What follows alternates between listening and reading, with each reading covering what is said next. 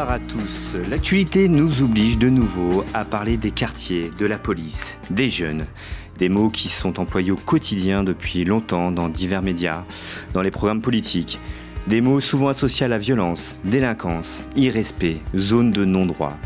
Nous tâchons et pour cause de vous proposer un autre angle, sans nier la réalité, mais sans la dramatiser et la minimiser. Nous invitons des personnes qui viennent du terrain, qui connaissent ces familles, ces jeunes, ces citoyens. Idriss, directeur d'une association de quartier, est au cœur des problématiques, mais au cœur des réussites, des espoirs, des solidarités. Nous vous proposons ce soir son témoignage, son expérience et ses idées. Euh, un acteur sans programme politique ou but électoral. Et puis en deuxième partie, nous échangerons avec Louise, infirmière en réanimation. Nous l'avons applaudie de nombreuses fois ces derniers mois. Euh, elle va nous parler de son vécu, de comment elle voit l'avenir dans son service. Une heure et demie d'émission, spécialement ce soir. On se retrouve tout de suite avec Idriss.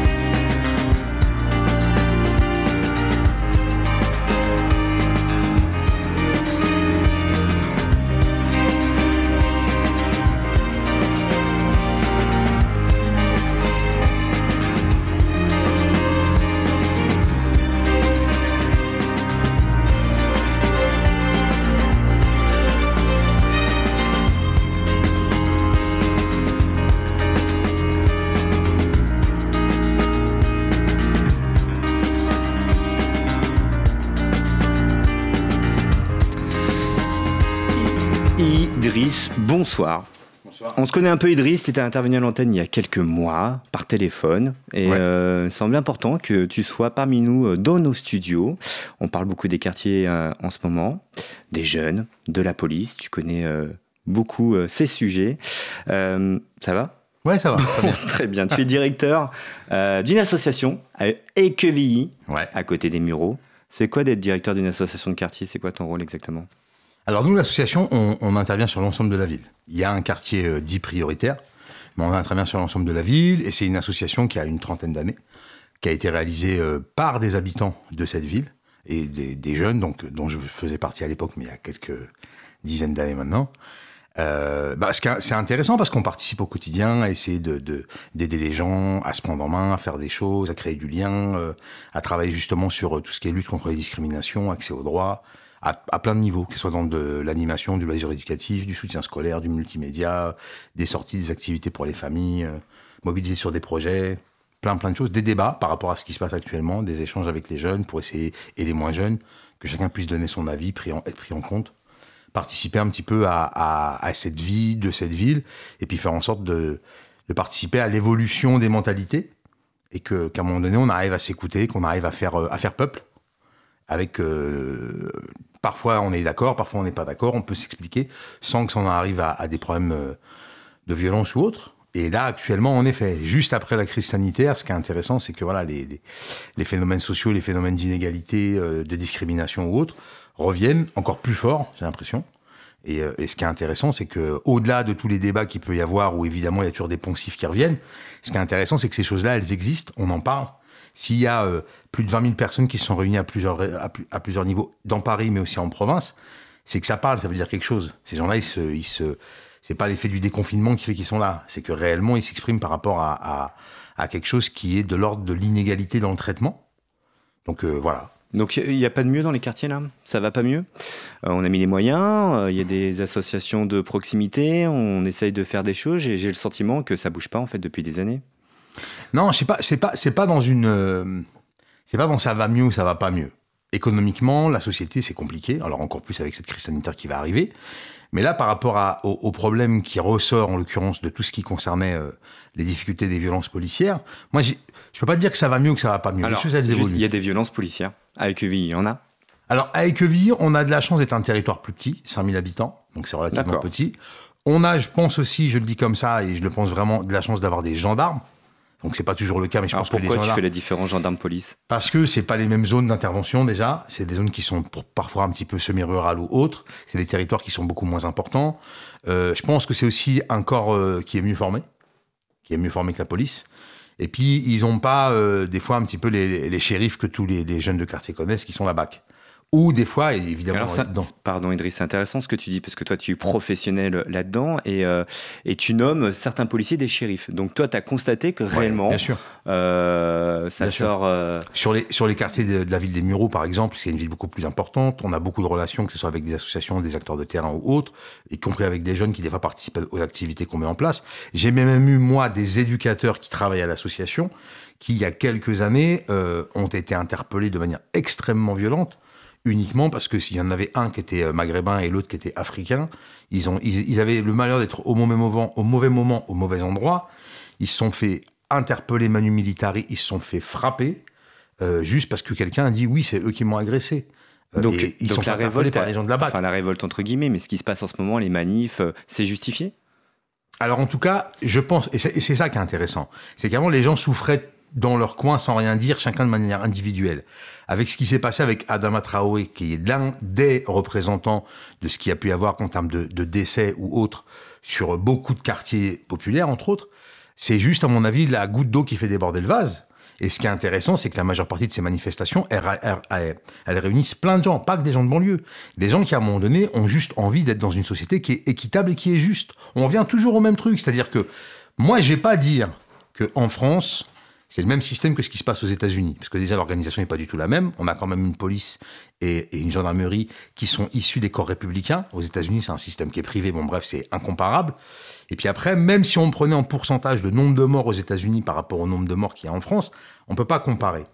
Mais ça n'empêche qu'à un moment donné, tous ces gens qui descendent dans la rue, toutes ces personnes qui ont été violentées, toutes ces personnes qui sont décédées, c'est pas l'effet du hasard. En venant là, à la radio, j'écoutais une émission où on, on expliquait que sur France Info que euh, Castaner euh, faisait euh, volte-face euh, à la demande des syndicats et autres, et qu'on rétablissait la clé d'étranglement. On peut y étrangler. on y- enfin, Donc ça veut dire qu'à un moment donné, il y a un geste technique barbare qui a été validé. Castaner, à la demande du président, euh, on, avait, on a l'impression d'a- d'avoir un, un léniniste trotskiste qui parlait il y a une semaine. Moi, j'étais mort de rire parce que je sentais bien que c'était pas incarné et que fallait faire un geste pour éviter, parce qu'on avait une vraie peur que ça s'embrase. Donc, il est allé très vite dans des discussions pour faire un rétropédalage systématiquement derrière. La difficulté, elle est relativement simple. Clé d'étranglement ou pas, à un moment donné, ces gestes-là, ils amènent à des décès. Que ça soit euh, Adama Traoré, que ça soit euh, le, Cyril, euh, ou je sais plus comment il s'appelle, le jeune qui est décédé, euh, qui, qui était un, qui était un livreur, qui a été interpellé. Il y en a plein comme ça. Donc cette technique-là, elle pose problème. À un moment donné, même s'il n'y a pas d'autre chose pour le moment, comment font les autres polices? Comment font les autres polices? Comment on peut, à un moment et, et même ce qui va au-delà de ça, c'est-à-dire qu'à un moment donné, s'il y a un geste technique qui est dangereux, il faut le retirer et puis prendre le temps de trouver autre chose. C'est ce qu'a dit Castaner. En disant pour l'instant, on maintient de nouveau euh, l'étranglement en attendant de trouver une autre C'était méthode. Cédric, hein, Cédric euh, Ah. Chouvia. Voilà, voilà, c'est Le, ça le, livre. été- ouais. Mais Idriss, il y a- il y, a malgré tout euh, dans certainement lieux des zones de non-droit. On est d'accord. Il y a des. Alors on a vu en plus des images à Dijon là dernièrement. Je sais pas si tu as vu Mmh, ça. ouais. Euh, c'est un peu la guérilla euh, urbaine là entre des jeunes tchétchènes. voilà. A priori c'est une histoire de territoire autour de la drogue et tout ça. Il y a malgré tout de la violence. Il y a des Mmh, choses qui se passent. Il sûr. y, a, euh, il y a ce discours un petit peu non mais angélique. Je peux je peux l'entendre ou de victimisation de certains. Mais il y a des trucs où on n'a pas envie d'y vivre. Mais, mais ça, ça, je te dis pas le contraire. C'est après, c'est des quartiers qui sont difficiles. Et là, en, en l'occurrence, il faut pas tout mélanger. Des interpellations qui sont musclées, où à un moment donné, le- le- le- le- les policiers ou les gendarmes, ils vont pas arriver avec la fleur au fusil par rapport à des trafics de drogue, ou des fois même les, les- les trafiquants eux-mêmes, ils sont encore mieux équipés que la police en armes et tout ça. Je suis pas en train de parler de ces publics-là. Là, en l'occurrence, les, les- les personnes pour lesquelles il y a eu des manifestations et pour lesquelles il y a eu des, des pour les, qui, qui sont morts de ces interventions-là, c'était pas des délinquants notoires. Contrairement à, moi, il y a des fois, j'entends des trucs à la télé, ça me fait, ça me fait bondir. C'est pas des délinquants notoires. C'était peut-être quelqu'un, oui, alors il connaissait un tel qui connaissait l'autre qui a fait un trafic. Mais là, on n'est pas dans des cartels ou dans ce genre de choses. Il y a des endroits où, en effet, il faut que la police et la gendarmerie puissent intervenir avec tout le matériel nécessaire et tout ça. Mais souvent, dans ces actions-là, il n'y a pas de manifestation derrière. Parce qu'on savait que le type, c'était, ou l'équipe, c'était des gros caïds, des gros dealers. Il n'y a personne qui va manifester. Mais là, que ça soit Adama Traoré ou d'autres, euh, à un moment donné, c'est des gens qui ont été interpellés. C'était une interpellation classique qui aurait pu se passer différemment, et ces gens-là pourraient être là euh, avec leurs parents aujourd'hui. Mais ce qui est intéressant, au-delà de, de- des, faits en tant que tels, parce qu'on on parle de gens qui sont décédés, c'est important, mais moi, ce qui m'intéresse, c'est d'aller au-delà. C'est-à-dire qu'à un moment donné, ce qui fait que, que- et c'est intéressant que là ça réagisse, et j'espère que ça va aller plus loin et que ça va rester non violent et que, et que le gouvernement, euh, même s'ils sont beaucoup dans des effets d'annonce, vont vraiment prendre ça en compte, c'est qu'on est toujours sur la même chose.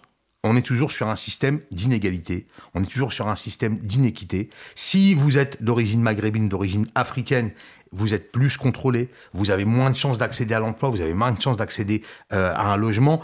L'histoire des testings qui sont faits, des, CV anonymes, c'est ça qui est intéressant de voir. C'est pas, euh, là j'entendais le gouvernement dire qu'il faut faire des stats techniques et tout ça. Ça c'est encore un énième livre blanc qui va servir à enterrer le problème.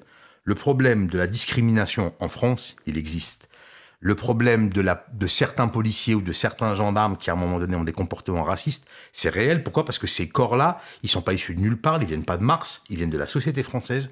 Et malheureusement, dans la société française, il y a des gens qui sont euh, racistes complètement. Donc, comme ces corps de métier le sont, à un moment donné, ils sont aussi pénétrés par ces idées-là. Moi, je dis pas que la police, globalement, et que la gendarmerie sont racistes, mais il faut aussi euh, appeler un chat un chat.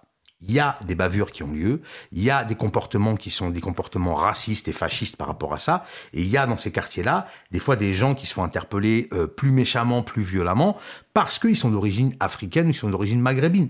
Après, pour pas être dans un discours angélique, c'est que bien sûr que dans ces quartiers il y a de la violence, bien sûr que dans ces quartiers des fois c'est difficile, mais et on le voit, tu regardes des reportages, les, les, les, les- les forces de l'ordre se font insulter de tous les noms, c'est inadmissible. Mais dans ce cas-là, ce qui serait intéressant, c'est bah on, on, on- comment on appelle ça, on globalise le principe de la vidéo euh, en permanence, et dans ce cas-là, le, le jeune ou les jeunes, les jeunes qui ont insulté les flics, il n'y a pas besoin de les interpeller tout de suite. Et ben le lendemain, à 6 heures du matin, on fait on débarque, on l'interpelle, outrage à agent. Et, parce que moi, je peux comprendre que les flics, c'est compliqué pour eux de se faire insulter. Mais en même temps, c'est pareil. Moi, dans mon travail, plusieurs fois, je me suis fait insulter. Plusieurs fois, je me suis même fait agresser. Mais à partir de là, c'est qui qu'on agresse? C'est le directeur du centre social, c'est pas moi en tant que tel. Et comme je suis formé, je dois prendre du recul par rapport à ça et pas répondre à une insulte ou à une violence par une insulte ou par une violence. Maintenant, si en France on arrive à avoir un système qui est plus juste, plus équitable, et en même temps, il faut aussi qu'on reconnaisse les problèmes réellement, c'est-à-dire que oui, dans la police comme dans d'autres corps de métier, il y a des éléments qui sont des brebis galeuses et qui doivent être traités comme tels, les choses elles évolueront différemment. C'est-à-dire, c'est pas les, gens qui descendent dans les rues dans toutes les villes de France, c'est pas euh, un effet du déconfinement. hein. Ils sont là pour manifester des choses. Et ce qui est intéressant, Il y a un moi, appel d'air des USA quand même par rapport à ce qui s'est passé. oui. On a réagi. euh, Il y a un appel d'air des USA, mais ça fait, ça fait longtemps que ça traîne. Moi, je suis dans, je suis dans ce domaine-là depuis 30 ans. Ça fait des années qu'on sait qu'il y a ces problèmes-là. Et avant, si tu veux, c'était. Ce qui ce qui est intéressant, c'est voilà, moi j'ai 48 balais. Ma génération, j'ai envie de dire, on a essayé de faire ce qu'on pouvait à notre niveau. On a fait avancer le schmilblick à un certain moment. Mais à un moment donné, on a, on a comme, je pourrais te dire, euh, on a accepté ça. Bon, bah, t'es d'origine X ou Y, à un moment donné, on le sait. On sait, on se bagarre avec, on essaye par, par l'éducation, le vocabulaire, les réseaux de contrer ça.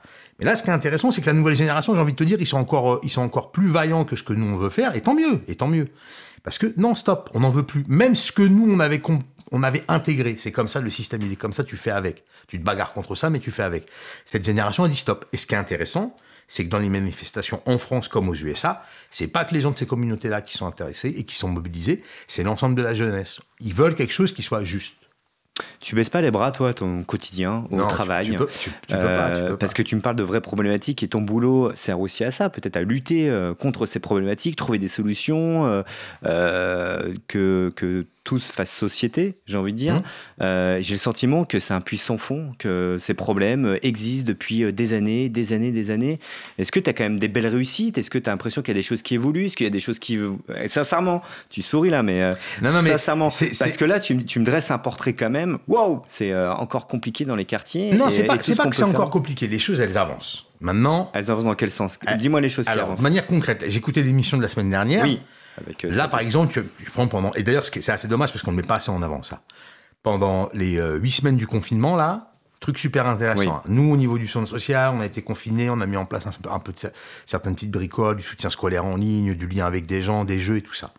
Et à un moment donné, ce qui était intéressant, c'est que tu avais le club de foot, essentiellement composé de jeunes, très jeunes, qui se sont proposés, mais vraiment de manière euh, naturelle pour aller faire les courses, pour aller aider les seniors, pour aller porter des trucs. Tu l'as vécu à pour Quevilly aussi, ça Ouais, moi, je vécu, aussi, ouais, ça, c'est- ça dû nous en parler aussi Ça, c'est sur euh, la, ça, c'est sur la ville. Et ça a été, euh, on, on a un- un- tout un réseau de directeurs de centres sociaux, et ça a été dans plein d'endroits comme ça. Mais ça n'a même pas été euh, des centres sociaux qui les ont appelés. C'est les jeunes eux-mêmes qui se sont dit, voilà, bah nous, on est là, on n'a plus d'école, on n'a plus ceci, on n'a plus de lycée, on n'a plus de fac. Bah, ils se sont proposés spontanément à la commune. en- et donc après, un réseau s'est mis en place, qui allait faire les courses, qui ceci, qui cela. Mais ça, à un moment donné, c'est super intéressant de mettre ça en place. La jeunesse en général, c'était pas que des jeunes des quartiers, il y en avait beaucoup, Mm. se sont proposés spontanément, alors que tout le monde avait, excuse-moi l'expression, mais la, la- la peur au derrière de sortir. Bah eux, ils sortaient, ils faisaient les courses pour les gens. Ils- alors euh, au début, moi, je me suis dit non, ça va pas marcher. Les papis, les mamies vont avoir peur de leur filer 20 balles ou 30 balles. Non. J'ai discuté avec les jeunes, ils m'ont dit non, Idriss, on leur ramenait la monnaie, le ticket, le machin. Certains voulaient leur donner des sous. Mais ce qui est intéressant, c'est ça. C'est-à-dire qu'à un moment donné, en effet, c'est intéressant ce que tu dis parce qu'on parle souvent de la jeunesse et des quartiers populaires en termes de difficultés. Alors qu'il y a une, un potentiel, une énergie, mais phénoménale. Après, ça, c'est aussi un problème qui est lié aux politiques. C'est-à-dire qu'à un moment donné, les problèmes des quartiers, les difficultés des quartiers, ou les, potentialités des quartiers, ils sont vus que comme des arguments d'électeurs. C'est-à-dire qu'on on- on- on va, on, va, on va stigmatiser pour faire monter un petit peu le Front National, que ça va permettre de ceci ou de cela, mais on ne se dit pas, bah tiens, en effet, il y a des ressources, il y a des potentiels impressionnants et phénoménaux du fait que dans ces quartiers, il y a une jeunesse et une diversité importante, et comment on peut travailler avec ça? Mais ça revient aussi sur le fait que, au même titre qu'il faut avoir de la promotion par rapport à ça, il faut qu'il y ait de la justice. Souvent, euh, un truc tout simple, parce que cet après-midi, on en parlait avec des collègues, on parlait de ce problème de, police, dit, mais voilà, la difficulté, elle est quoi? Tu as une intervention qui se passe mal sur un secteur. Les jeunes sont plutôt euh, maltraités par rapport à la police, mais on sent que c'est vraiment lié à leurs origines et pas lié au fait de ce qu'ils ont fait. Des gamins vont regarder ça, des gamins vont le voir. Ça veut dire, ouais, euh, les flics, c'est ceci, les flics, c'est cela. Moi, nous, on l'a vécu à une époque où on avait certains gars de la gendarmerie, on sentait bien que leur motivation, elle n'était pas uniquement de faire régner l'ordre. Bah, c'était systématique.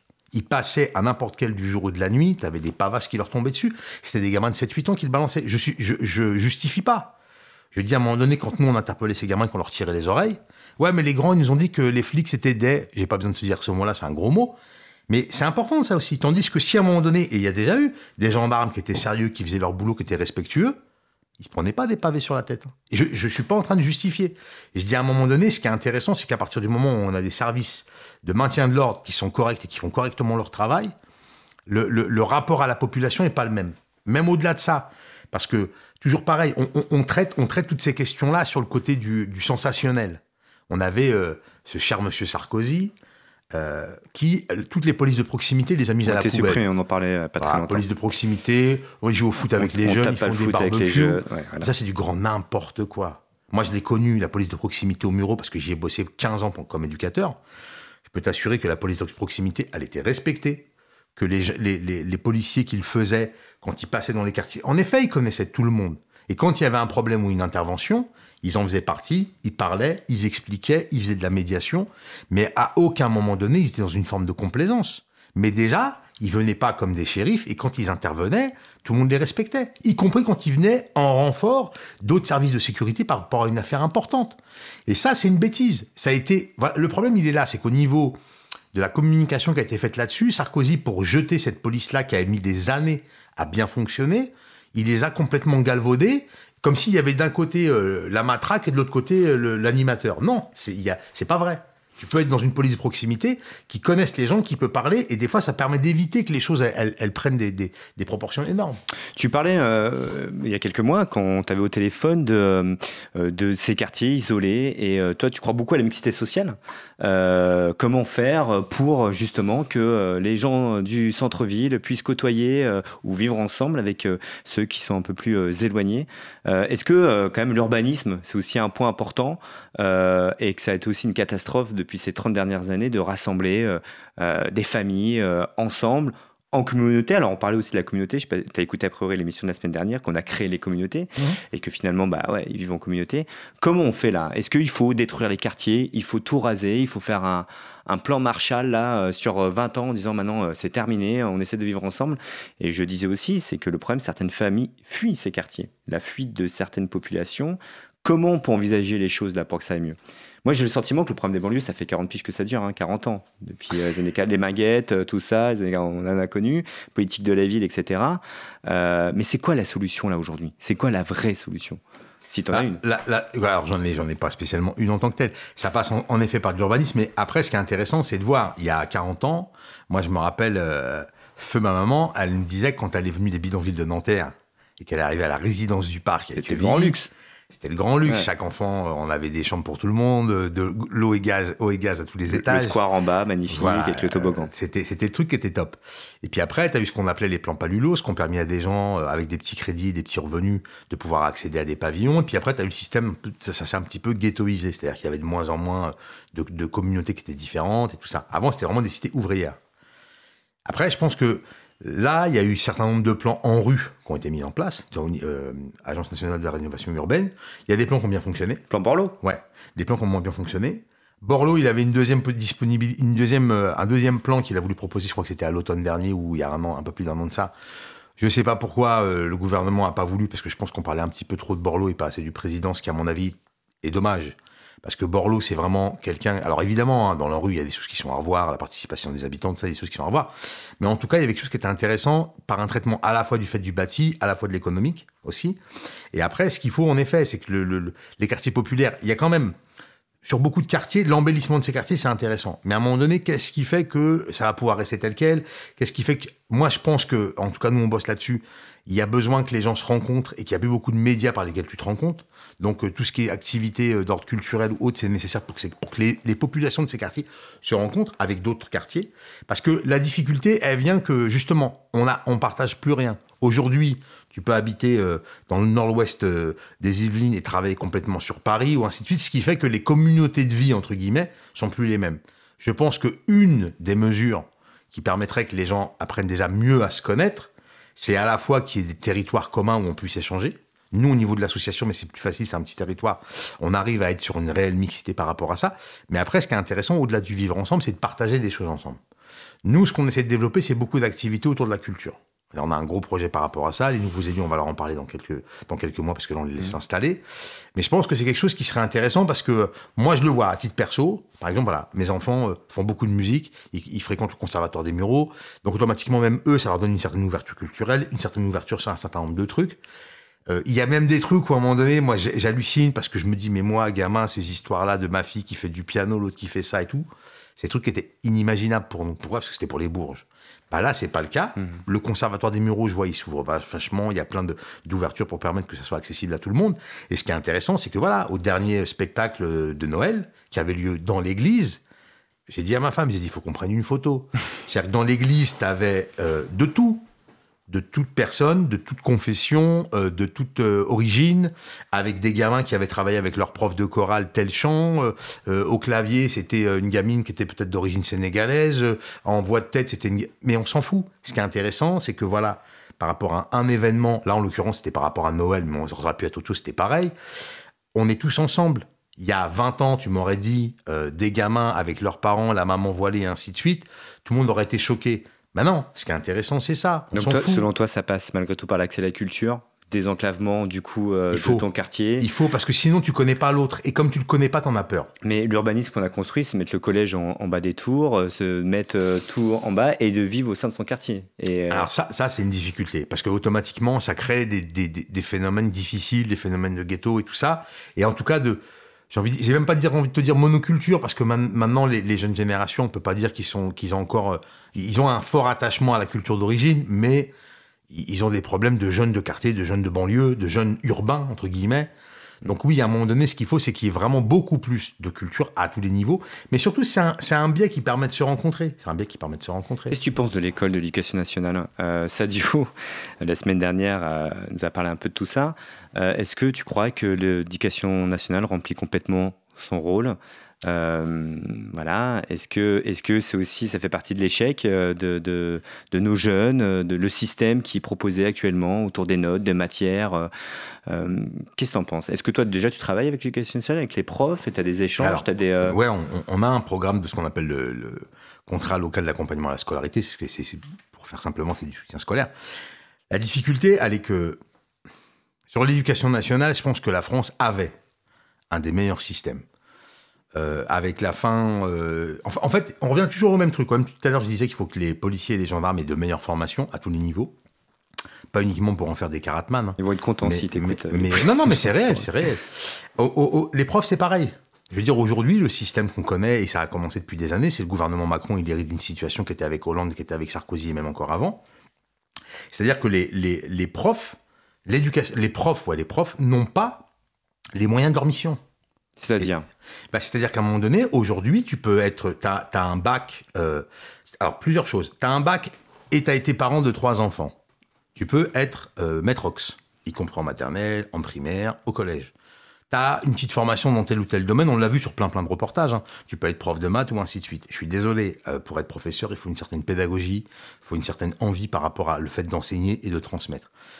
Tu veux être prof dans des secteurs qui sont difficiles, où tu vas être avec des enfants qui parfois ont des difficultés autres que les problèmes d'apprentissage. faut une motivation supplémentaire, et puis il faut travailler en réseau. C'est pas toi tout seul qui va y arriver, c'est toi avec tes collègues, le directeur, avec les gens du RASED, et ainsi de suite. Il faut que ces gens ils aient des moyens. Là, moi j'ai bossé dans le cadre du diplôme de, directeur qu'on a passé l'année dernière avec toute euh, l'équipe, là, que je salue d'ailleurs parce qu'il y en a certains qui m'écoutent. On, a bossé, nous, euh, avec euh, des profs et des psychologues du RASED sur euh, les difficultés, parce qu'on s'apercevait que les profs ne mettaient plus en place de sortie. Et, et la, la psychologue du RASED, qui était là depuis 15 ans sur le secteur des quevilles, m'expliquait, mais la difficulté... Le que- RAZED, pour les auditeurs Euh, qui ne connaissent pas. c'est le réseau d'aide et euh, d'écoute au niveau de l'éducation nationale. Si j'ai pas euh, Mm. trop, trop massacré leur, leur sigle. Euh, en tout cas, la psychologue m'expliquait que comme voilà, la majeure partie des profs, en tout cas une grande partie des profs qui étaient présents, plus de 50%, étaient des jeunes profs, sans expérience. T'arrives, t'es laissé 25 gamins, avec certains des, comportements parfois difficiles liés à plein plein et à leur histoire, et tu dois faire une sortie. Sauf que cette sortie-là, en l'occurrence- en- en l'occurrence, elle est compliquée parce que t'as pas toujours les parents pour accompagner, t'as pas toujours les gamins qui savent exactement quel est le comportement que je dois avoir et ainsi de suite. Et comme, tu as peur de ne pas maîtriser cette sortie, bah, tu la fais pas. Et ne faisant pas cette sortie, tu travailles pas sur l'ouverture culturelle et ainsi de suite. Et tu es dans un rapport à l'enseignement qui est uniquement dans le cadre du prof qui sait avec l'élève qui est en face. C'est-à-dire tout ce qui est intéressant pour des élèves qui des fois ont du mal à être dans un cadre scolaire, tu le mets pas en place. Pourquoi? Parce que t'as pas l'assurance, t'as pas les moyens et t'as pas le l'accompagnement qui va autour. Tu sais pas faire. Voilà. Mais, Mm. Et donc, moi, je ne, je ne jette pas la pierre aux profs, je dis juste que l'éducation nationale ne donne plus les moyens aux profs de faire le métier, alors à tous les niveaux. hein. C'est valable aussi en campagne, c'est valable aussi en banlieue, c'est valable à tous les niveaux. Et tu discutes avec n'importe quel directeur d'une école, il va te dire que le niveau de formation de la majorité de ses collègues n'est pas du tout le niveau de formation que lui avait il y a une vingtaine d'années en arrière. Et il faut, alors, et pareil, valorisation des profs au niveau des moyens, au niveau de leur salaire, au niveau de leur formation, la possibilité pour un prof, un ancien prof, de parrainer et d'accompagner des plus jeunes. Parce que ce que je te dis là, c'est valable pour le primaire et pour le collège. hein. Mm. Nous, on a des profs avec qui on, on- on bosse plus ou moins au collège. On sent bien, et certains nous le disent. Bon, moi, je fais ça le temps d'eux. C'est pas une vocation. Mm. Alors, je dis pas qu'il faut qu'ils soient tous dans une vocation, mais en tout cas, les moyens qu'on donne à, à ces derniers hussards de la République, ils sont plus du tout adaptés. Ils sont pas adaptés. Et donc, à partir de là, bah oui, on a un système scolaire globalement qui se casse la figure, avec des élèves qui ont de plus en plus de mal à avancer par rapport à ça. Et par contre, d'autres, où les parents vont euh, suppléer, mettre en place des activités à l'extérieur, quoi que ce soit, ou des écoles qui sont où les parents se mobilisent, donc euh, l'inspecteur a un petit peu peur et met plus de moyens, parce que c'est ça aussi, hein, c'est un, rapport de force. Et ben, tu vas avoir des gamins qui eux vont bien fonctionner. Mais dans les quartiers populaires, c'est difficile parce que les moyens sont pas encore là. Les familles avec qui tu travailles aussi régulièrement, euh, elles ont les clés pour euh, éduquer leurs enfants, les accompagner, les valoriser, ou tu sens que, est-ce que tu penses que tout passe par là aussi Euh, Parce que malgré tout, on peut vivre dans un quartier difficile et, euh, tout se passe bien, tu es respectueux, euh, euh, tu respectes les règles. Euh, est-ce que tu, travailles autour de cet accompagnement auprès des, familles, avoir de l'autorité tout simplement, un cadre, des règles, où ça en est, où tu sens que très vite, dès qu'ils sont euh, pour certains en tout cas euh, très jeunes, euh, eh ben, euh, eh ben, tout s'écroule et ils font un peu ce qu'ils veulent. Il y, a- y vraiment- il y a vraiment toutes sortes de cas de figure.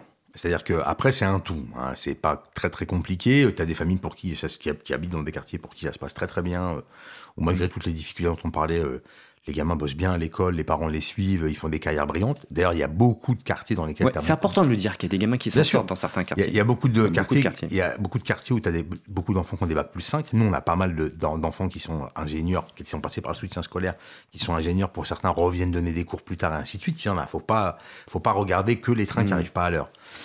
Après, c'est plus difficile quand tu as des conditions économiques qui sont compliquées pour la famille de pouvoir suivre, de pouvoir faire en sorte. Tu penses que c'est lié? Conditions économiques égale euh, je lâche l'éducation de mes enfants ou c'est euh, plus difficile? Non, c'est-à-dire qu'à un moment donné, si tu pars à 6 h du matin et que tu rentres à 20 h le soir, euh, parce que ton travail est éloigné, quel que soit le cas, même si tu es un cadre, hein, mm. c'est plus compliqué de suivre tes enfants. Si maintenant, financièrement, tu as des moyens qui permettent de faire en sorte de payer un certain nombre de cours, ou même de faire des activités, des sorties, partir à Londres avec tes gamins, leur payer une semaine ou autre, ça aide. Ça ne veut pas dire, je suis pas en train de dire, d'un côté, il y a les gens qui ont des mm. pouvoirs d'achat qui sont en capacité de, et les autres non.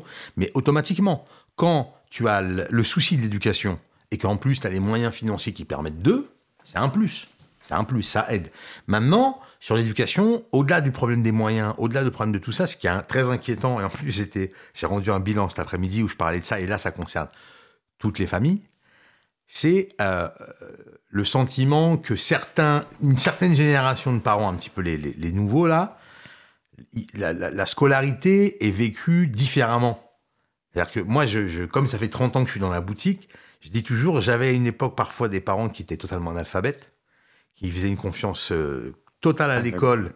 Il suffisait que le prof euh, convoque le papa pour lui dire votre fils, il n'avait pas eu le temps de, terminer la phrase que la tarte elle était partie, malheureusement, parce que c'est pas toujours le cas, c'est pas toujours nécessaire. Où nous, il y avait des parents qui venaient accompagner le gamin au soutien scolaire et euh, toutes les, une fois par semaine, ils m'appelaient en disant Idriss, est-ce que ça se passe bien? Tu me dis s'il travaille pas. Tu... C'est-à-dire que dans l'inconscient du gamin et même dans le conscient du gamin, l'école elle est importante pour mon père. Mon père il n'a pas pu en bénéficier, euh, il vient de telle ou telle région, de tel ou tel pays, c'est important pour lui. Donc le gamin il a compris, peut-être que le père il manifestait d'une façon ou d'une autre et la maman pareil, mais l'école c'est important. Aujourd'hui, je pense que c'est sociétal, c'est-à-dire que tu as l'impression pour euh, certaines familles, c'est pas toutes, hein, et alors là vraiment c'est toute catégorie sociale confondue, L'importance de l'école, il est différent. Est-ce que c'est des parents qui eux-mêmes ont vécu une scolarité qui était compliquée, parce que le système éducation nationale, il est euh, très très très perfectible Ou est-ce qu'à un moment donné, ils pensent qu'il y aura d'autres possibilités pour leurs enfants de réussir, ce qui n'est pas tout à fait impossible Il y a plein de gens qui n'ont pas réussi à l'école et qui ont réussi à faire d'autres choses. Moi, ça m'inquiète un peu parce qu'il y a quand même, euh, notamment pour les primaires, voilà, l'idée de pouvoir euh, sortir de CM2 en sachant à peu près lire correctement, écrire correctement et puis pouvoir analyser un texte, ça me paraît une, une nécessité. Tu vois, après, en plus de ça, mais ça c'est valable encore pour tout le monde aussi, le temps passé sur les écrans, ça c'est une catastrophe, euh, c'est un enjeu. Euh, même si on en parle beaucoup, mais je trouve qu'on n'y mm. met pas assez les moyens. Parce que ça, c'est pareil, ça c'est la même chose. C'est-à-dire que le gamin n'a pas la même capacité de concentration. Une fois que tu as, passé deux heures à, être sur un jeu électronique euh, ou un jeu en. ouais, jeu électronique, c'était il y a 30 ans, ça. C'était mon époque, ça. Donc, toutes ces choses-là. Et après, le problème de ça, c'est que quand tu viens de, de familles qui socialement ont des difficultés ou financièrement ont des difficultés, ça impacte encore plus. Et ça, c'est mm. normal. Ça impacte encore plus. Mais c'est des mots MAUX qui impactent toutes les générations, encore plus, j'ai envie de dire, les, secteurs ruraux et les secteurs des quartiers populaires. Parce qu'on pourrait faire un parallèle. On sent français. C'est un peu provocateur. Mais euh, dans les quartiers, euh, ce, lien avec la citoyenneté, euh, voilà, j'ai le sentiment, parce qu'on a de la défiance envers la police, souvent la défiance, parfois en tout cas, envers des profs ou de certaines institutions, envers nos politiques. Qu'est-ce que tu penses de tout ça? Est-ce que tu travailles, toi, autour de la citoyenneté? Alors, est-ce que c'est bon terme de dire ce qu'on sent français, mais en tout cas, est-ce qu'on se sent citoyen? Est-ce que euh, tu as ce travail-là? Je suppose que tu l'as aussi, sur tes axes. Alors, sur, sur, le volet, sur la volée de la citoyenneté, c'est marrant quand tu, quand tu m'as dit on se sent français. Moi, quand j'étais jeune. Provocateur. Hein. Non, non, non, mais quand, quand moi j'étais jeune, je pense que les gens de ma génération, on avait ce, excuse-moi l'expression, on avait ce cul entre deux chaises. C'est-à-dire que moi, à un moment donné, je ne savais pas. Est-ce que j'étais algérien Est-ce que j'étais français On ne savait pas. Tu vois, c'était quelque chose qui nous a. Euh, et puis au fur et à mesure des années, moi en tout cas, je sais après quand je me suis engagé dans tout ce qui était l'éducation spécialisée ou autre, il y a quelque chose qui est né comme ça. En effet, j'ai une origine. Moi, je viens d'Algérie, je suis, euh, je suis de culture berbère, euh, mais non, mais je suis français. Et ce qui est intéressant, c'est que je me sentais pas français parce que pour moi, être français, c'était la caricature, euh, je vais pas dire le béret, tout ça, mais en tout cas, j'avais l'impression que ma culture, elle n'en faisait pas partie. Et puis après, avec les lectures, avec les études, avec les échanges, avec les échanges avec les copains, avec le fait de côtoyer d'autres cultures, bah, tu t'aperçois que, bah non. Être français, c'est quoi? C'est liberté, égalité, fraternité. Et quand je dis ça, c'est pas. Euh, on, a, on a bossé sur un projet il y a quelques années qui s'appelait Liberté, égalité, réagissez. C'est des jeunes qui, à un moment donné, justement, sur l'histoire de la citoyenneté, juste après les attentats, on, a voulu savoir qu'est-ce qui les questionnait. Et ce qui était intéressant dans le discours avec les jeunes, c'était voilà, nous, ce qui nous intéresse, c'est vraiment cette histoire de, des valeurs de la République Qu'est-ce que ça veut dire à part le cours qu'on a appris et ainsi de suite. Et en fait, pour revenir à mon histoire, parce que ça fait lien avec ce que tu disais, c'est que moi, à un moment donné, je me suis aperçu qu'être français, c'était croire et incarner ces valeurs-là. Et quand, avec des éducateurs à l'époque et tout, on a créé l'association Mosaïque et on s'est engagé là-dedans, c'est là que je me suis dit, mais si, mais si, t'es con, t'es français. Français avec des origines. Tu viens euh, des montagnes du Durdura, machin, bidule et tout, comme euh, t'as l'autre qui vient de Barcelone, l'autre qui vient de Carnavéronnais, et ainsi de suite. Et ça, c'est quelque chose qui, pour certains Français, entre guillemets, ils ont du mal à le comprendre. Mais oui, moi je te dis sincèrement, oui, dans les quartiers, on se sent français. Les gens qui sont dans la rue et qui râlent, et pour euh, plus de la moitié sont sûrement d'origine étrangère, mais ils se sentent français. Cette manifestation, c'est vraiment mmh. des Français. Donc euh, oui, après, ils se manifestent, ils se bagarrent pour leur citoyenneté, pour être euh, des Français à part entière. Il euh, y, a des, euh, des, intervenants à l'antenne, tels Zemmour, euh, d'autres, etc. on en parle mettre dans un zoo, cela. ça, ça, a desservi, je pense, pas mal aussi. en tout cas, tu penses que c'est vraiment. Alors, parce que moi, je suis toujours partagé entre liberté d'expression pour tout le monde. Chacun a le droit de dire ce qu'il souhaite dans le cadre de la loi. D'ailleurs, il a été condamné, euh, mhm. Zemmour, plusieurs fois. Euh, mais en, même temps, euh, j'ai le sentiment que ça, ça quand même, ça va pas pour la cause là. Ça, c'est, ça catégorise des personnes. il y a très longtemps, il avait parlé du prénom, le fait mhm. d'avoir un prénom d'origine étrangère. Bon, on n'est pas français, on est moins assimilé, etc. est-ce que tu penses que ça fait partie aussi et de certains politiques, du coup, amènent toutes ces problématiques encore Non, mais on revient, on revient on, revient toujours, au même truc. C'est-à-dire qu'à un moment donné, tu as des politiques ou des journalistes, si on peut les appeler comme ça, je ne sais pas s'ils méritent ce terme-là, un monsieur comme Zemmour, je comprends pas qu'il soit comme une chaîne. Je crois que c'est C8 où il, où il intervient. Qui, qui euh, ITélé, je crois. Voilà, qui, mm. fait partie de Canal+. Mm. Mais après, c'est pareil. C'est-à-dire que ce qu'il faudrait aussi, c'est que les gens, bah, Mais il a le droit de s'exprimer. Qu'on écrive tout. C'est pas qu'il a le droit de s'exprimer, c'est que lui, il incite à la haine. C'est pas la même chose. Moi, demain, alors ce serait intéressant, hein, je, je le souhaite pas, mais demain, tu auras quelqu'un qui aura un discours comme ça, euh, anti-français, anti-blanc, en disant, ouais, mais le fait que tu t'appelles Bruno, t'es pas ceci ou t'es pas cela. Moi, je trouve ça aussi, aussi débile, aussi insultant, aussi euh, que ce que fait Zemmour. Et à un moment donné, si tu veux, c'est, c'est... mais il n'y a pas que lui quand tu prends, tu prends des gens, tu, prends des, tu prends des hommes politiques comme Monsieur Ciotti, qui sont euh, Goebbels nain, moi je l'appelle. mais ça fait vraiment penser. C'est, alors c'est à ça, c'est ça vraiment où là, par contre, c'est ce que c'est ce que moi je dis souvent. C'est là où moi je te dis oui, moi je suis français. C'est-à-dire que moi, ce genre de personne-là, elle ne devrait pas pouvoir s'exprimer parce que c'est de l'incitation à la haine. Ça veut dire quoi de dire à quelqu'un, euh, parce que tu t'appelles Idriss, Fatima, Karim, Mamadou euh, ou Matteo, tu serais pas français. Ça veut dire quoi? L'origine de la France, c'est à un moment donné des gens qui, pour partager des valeurs, sont venus dans ce pays-là pour être protégés et ainsi de suite. Et à un moment donné, on construit la France. Beaucoup, beaucoup, ne croient plus au multiculturalisme, justement. Ces multicultures, etc., amènent ces problèmes. En tout cas, c'est ce qu'on met en devant de la scène. Non, c'est pas vrai. C'est pas vrai. C'est là, c'est là, c'est euh, le manque d'éducation, la bêtise qui amène ça. Moi, j'y crois pas. Moi, je, je j'ai côtoyé mais beaucoup de cultures, que ce soit en France ou à l'étranger. À un moment donné, quand tu es au clair avec tes propres racines, tu es au clair avec la culture des autres et les êtres humains, on s'enrichit de la culture des autres. Maintenant, si je vois la culture de, de, l'autre comme un danger pour la mienne, c'est du grand n'importe quoi. C'est à ce niveau-là. Et par contre, ce qui est vrai, euh, j'écoutais hier, il y avait une émission avec euh, l'ancien ministre Kofi Yamiam qui, qui expliquait que à son époque, et même moi quand j'étais plus jeune, les racistes, ils n'osaient pas être là c'est limite je vais pas dire que c'est à la mode mais la parole elle est, complètement libérée déconsidérée et ça fait du délire. Mais la société actuelle on a l'impression que les mots MOTS ils ont plus de valeur. Et donc on donne un micro à n'importe qui. En même temps euh, ça fait du buzz parce que derrière il y a tout ça. C'est risqué. Moi je dis on, on, joue avec le feu. On joue avec le feu parce que ces gens-là sont là pas pour apaiser mais pour euh, justement mettre de l'huile sur le feu Idriss, dernière question, puis après on va appeler une petite euh, pause musicale dans quelques instants, puis on, va continuer avec euh, notre infirmière en réanimation. Tu vas rester avec nous, Idriss. Euh, est-ce que tu es confiant ou est-ce que tu es inquiet par rapport à ce qui se passe actuellement, à la suite?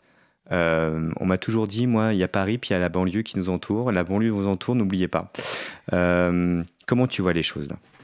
Moi, je suis confiant. tu es obligé d'être confiant, parce que sinon, si tu si tu as plus oui, sinon tu, arrêtes de bosser. Je te rappelle que tu es directeur dans une association de quartier. Donc, euh, non, non, non, moi je suis assez confiant. C'est-à-dire qu'à un moment donné, ce qu'il faut, ce qui est intéressant, c'est là la mobilisation.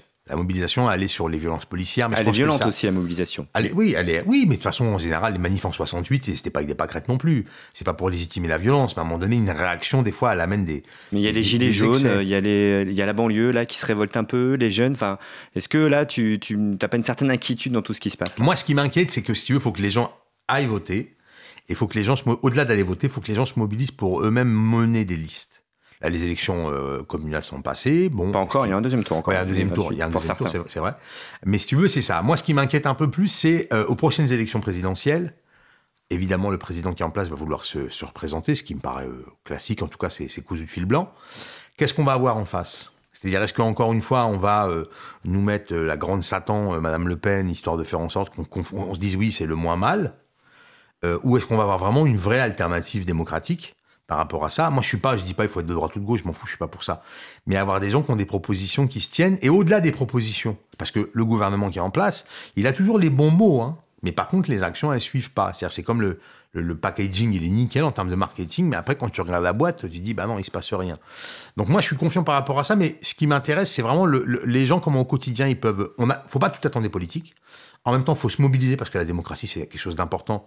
Il faut aller voter, et faut-il encore qu'on ait des représentants qui soient des gens qui soient euh, honnêtes, euh, pas trop soumis au lobbying, Il pas faut, tout- soumis. faut tout changer là.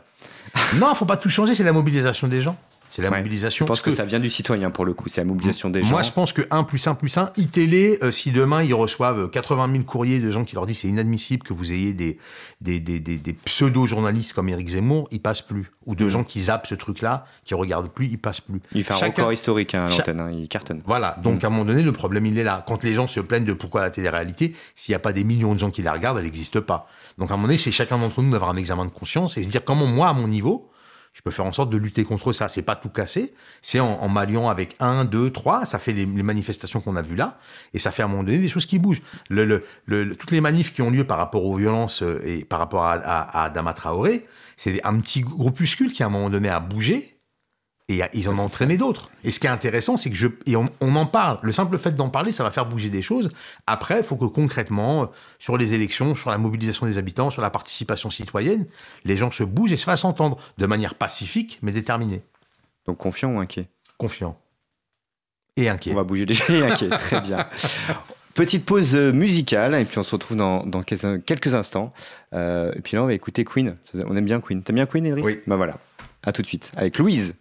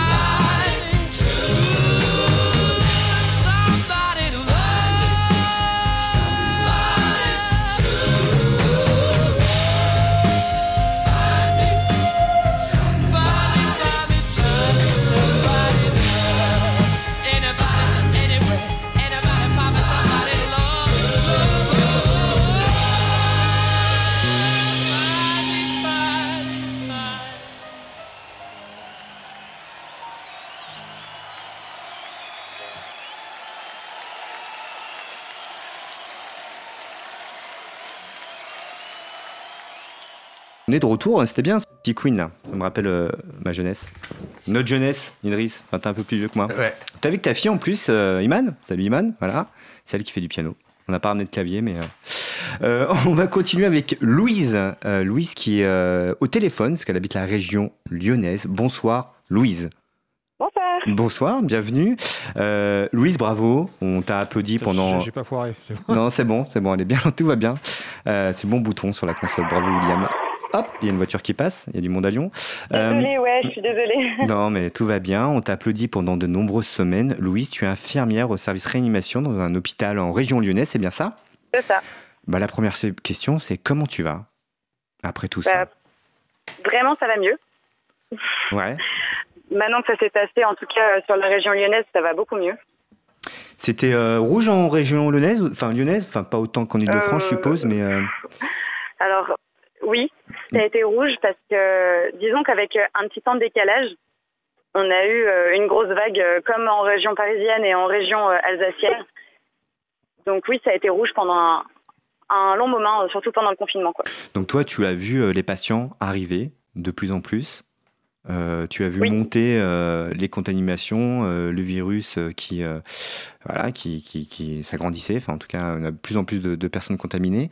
Comment c'était au quotidien? Comment vous avez réagi? Est-ce que vous avez senti peut-être avant nous, avant les politiques, qu'il y avait quelque chose qui se passait?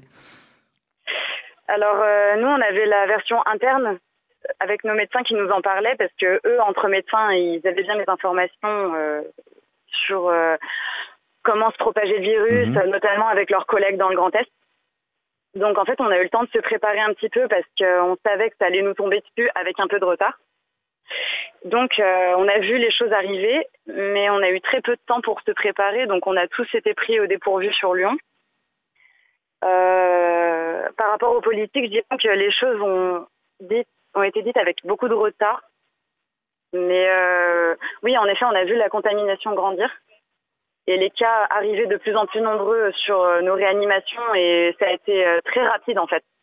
Vous étiez équipé dès le départ ou c'était aussi une galère au niveau des équipements, des besoins, euh, du matériel? Au début, ça allait parce que, disons que dans ma réanimation, à la base, on a 20 lits. Et on a dû, par l'ARS, on a été recruté par l'ARS en fait pour Mm. étendre notre capacité de lit à 35. Donc ça fait presque le double de lits avec euh, pas suffisamment de personnel euh, formé pour euh, les assumer.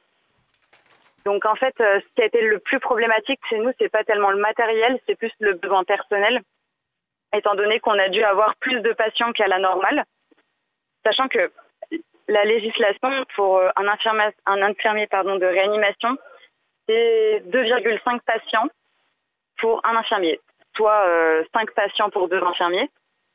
Et là, on était à 4 patients pour infirmier. Donc, ça paraît peu comme ça, en vrai, ça fait beaucoup, beaucoup de travail.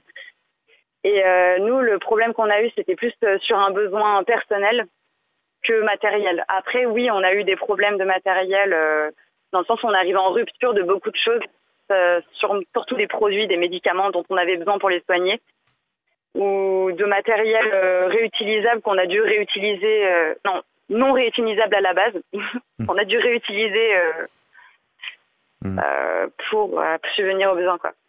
Ça fait combien de temps que tu es infirmière, Louise? Moi, ça fait un an. Ah, donc ah, bah, tu été dans le grand bain là ah oui, dans le grand bain directement dès la première année.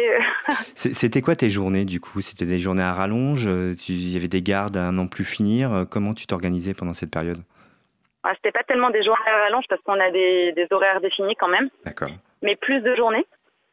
Donc on a été euh, appelés sur nos jours de repos et en fait on n'avait pas tellement de choix que de dire oui parce qu'en fait euh, il manquait du monde et qu'on n'a pas envie de laisser nos collègues dans la galère donc on y allait sur nos jours de repos donc on se faisait des semaines à 70 heures en fait euh, euh, voilà donc c'était plus ça qui était épuisant et surtout qu'on a dû en parallèle de faire notre travail avec un patient supplémentaire former d'autres infirmiers à pouvoir faire notre travail c'était vachement compliqué. Tu n'as pas été contaminé, toi?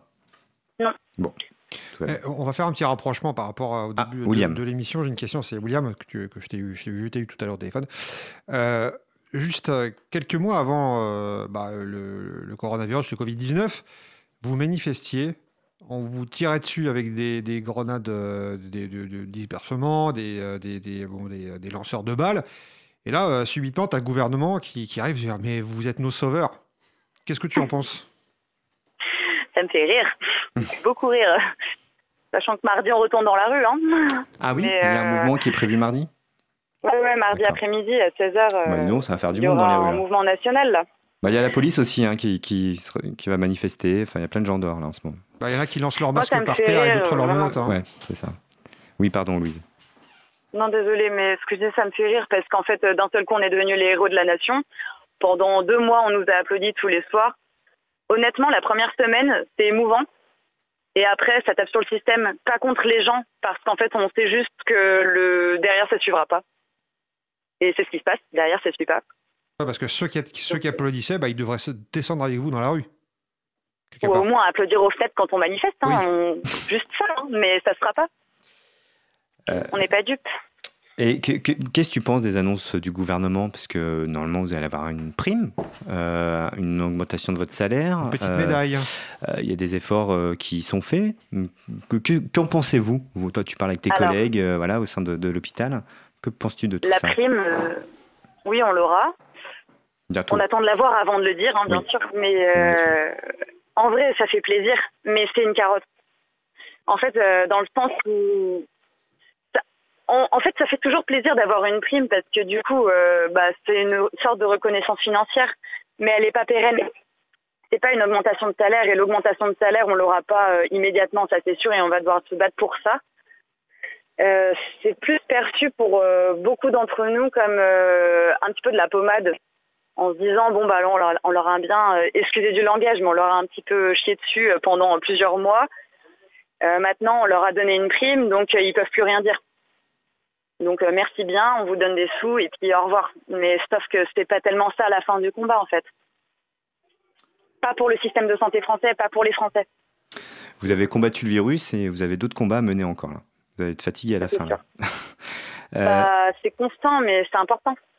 On, en est où avec ce virus, toi, au quotidien? Il y a vraiment une baisse? Là, bah, toi, tu es vraiment euh, dans l'hôpital. Tu vois vraiment ce qui se passe?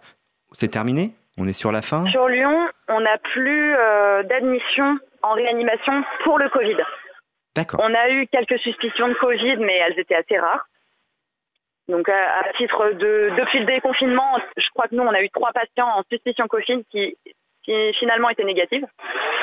Donc en vrai, le, virus, nous, en réanimation, on ne le voit plus trop. Après, euh, dans les services de médecine, il y a toujours euh, des hospitalisations, un petit peu. Et puis je pense que la contamination se fait à, plus moindre échelle, c'est-à-dire peut-être chez des personnes qui sont moins vulnérables. Et puis avec les masques, les gestes barrières, les gens sont quand même un petit peu sensibilisés et ça ralentit les choses. Louise, tu gagnes combien par mois? Vous voulez savoir mon salaire net Ça va vous faire pleurer. Hein. Ah, donc, euh, infirmière, 3 ans d'études en réa, au charbon, 70 heures par semaine. On t'écoute. Moi, je gagne 1550 euros net par mois. Bien. Bon, tu vas avoir une prime de 1500 normalement. oui, bien sûr, ça va me doubler mon salaire. C'est bien. Et ça t'a pas dégoûté, cette période? Euh, Est-ce que ça t'a conforté dans, dans, ce que tu veux faire, ce que tu veux être? Non, ou t'as tout lâché? D'un côté, je ne fais pas infirmière à la base parce que je cherche à me faire beaucoup d'argent ou avoir de la reconnaissance. Je fais infirmière parce que c'est un métier qui me plaît, que c'est quelque chose euh, qui me motive au quotidien, qui est stimulant. Et euh, cette épidémie, peut-être qu'on en aura d'autres. Et il faut des gens comme nous euh, pour y faire face parce que sinon, les gens ne se font pas soigner. Après, ce qui m'agace, c'est plutôt le fait qu'au quotidien, on nous dise oui, euh, il faut arrêter de vous plaindre les infirmiers, vous avez suffisamment de lits, non, non, non, on continue de fermer des lits dans l'hôpital public, on continue de supprimer des moyens. Sauf qu'en fait, ce qui est vraiment grave, c'est que là, on joue avec la santé des gens. Il suffit pas d'aller se faire soigner dans le privé parce que, en fait, moi, je travaille dans le privé, hein, mais c'est le c'est le même problème en fait.